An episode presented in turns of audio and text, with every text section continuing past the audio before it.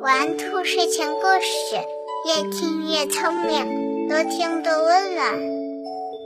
晚上好，小宝贝儿，我是兔耳朵姐姐，竖起你的小耳朵，开始听故事吧。小猪赴宴。有一天，小猪佳佳去外婆家玩。那天，外婆家来了好多的客人。外婆高高兴兴地做了一大桌子的菜，请客人们吃。菜刚摆上，客人们都还没有坐下呢，小猪佳佳就迫不及待地跑到重要的位子上坐下来。他闻到香喷喷的菜肴。好想吃呀！可是外婆说：“佳佳，快下来，客人都还没坐下呢。”可是佳佳说：“就不，我就要坐着，我肚子饿了，我要找好吃的菜吃。”他拿着筷子，这里捅一下，那里翻一下。把外婆精心做的菜都动了一遍，外婆做的菜全都被他破坏了，看上去乱糟糟的。这时候，客人们来了，正好看到这个场景。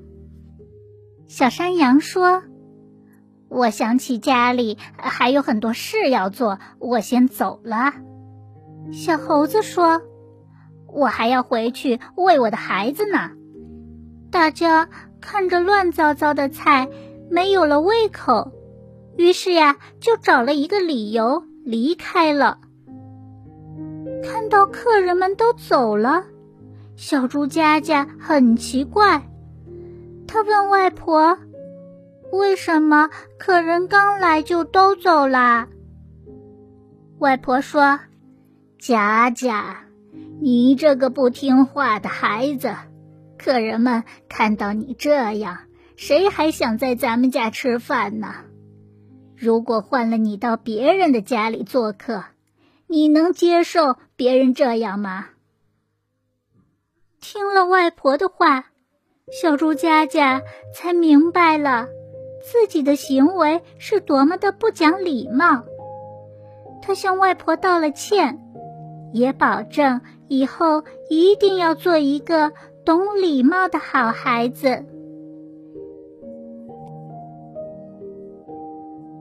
当我们去别人家里做客，或者我们家里会来客人的时候，小朋友们肚子饿了，看见桌子上美美的菜肴，是不是觉得很想吃呢？可是这时候啊。我们要懂文明、讲礼貌。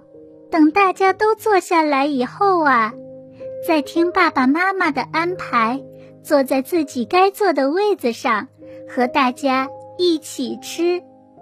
千万不能像佳佳这样，不管不顾的就拿起筷子到处乱翻，只顾着自己吃，把一桌菜都弄得乱糟糟的。这样的孩子呀。会给人一种没有礼貌的感觉。虽然这时候我们已经很饿了，可是呀，只要再忍耐一小会儿，就可以和大家一起分享美味的食物啦。懂文明、讲礼貌是我们中华民族的传统美德，我们也一定要做个讲礼貌的好孩子，这样。才能赢得别人的认可，建立良好的人际关系。